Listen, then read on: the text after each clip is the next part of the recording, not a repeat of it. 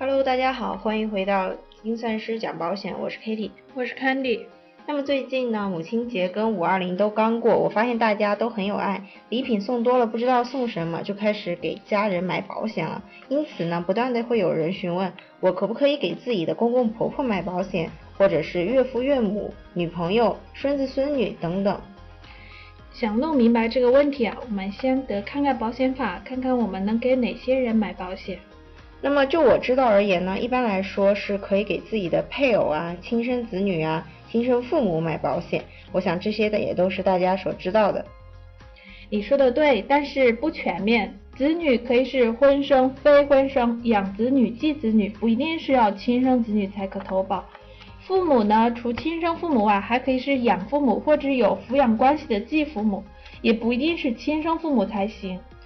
那么，就像我说的，就是这种儿媳妇可不可以给公公婆婆投保呢？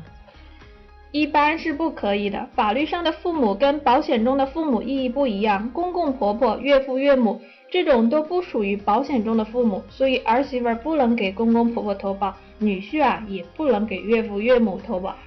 那如果照你这么说的话，那是不是就是恋爱关系中男朋友想给女朋友投保险，其实也是不可以的？对呀，没有结婚就不能算作配偶，即使关系再亲密也不能给他投保。那我就不理解了，为什么保险非要对保投保人进行如此严格的限制呢？这个主要是为了防范道德风险，就像隔壁家的孩子，就算你特别的喜欢，也不可以对他投保，防止谋害获利。所以法律对投保人进行了严格的限制。那如果之前我不知道这一条，已经购买了保险怎么办呢？保险公司难道会因为这个原因来拒赔吗？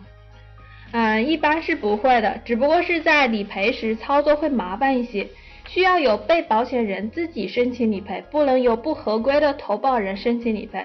如果是给孩子投保，则必须先将投保人修改为孩子的亲生父母，才能进行理赔。原来如此，那就像是我已经投保的保险了，那么投保人不符合，有什么补救办法吗？如果已经投保了，建议将保单的投保人更改为与被保险人具有直接利益关系的个人，也就是合规的投保人。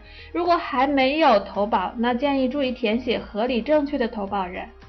好了，原来投保人也有这么多讲究。那么今天的精算师讲保险就到这里了。有更多想听的精彩内容，也欢迎关注我们的微信公众号“精算师讲保险”。我们下期再见，再见。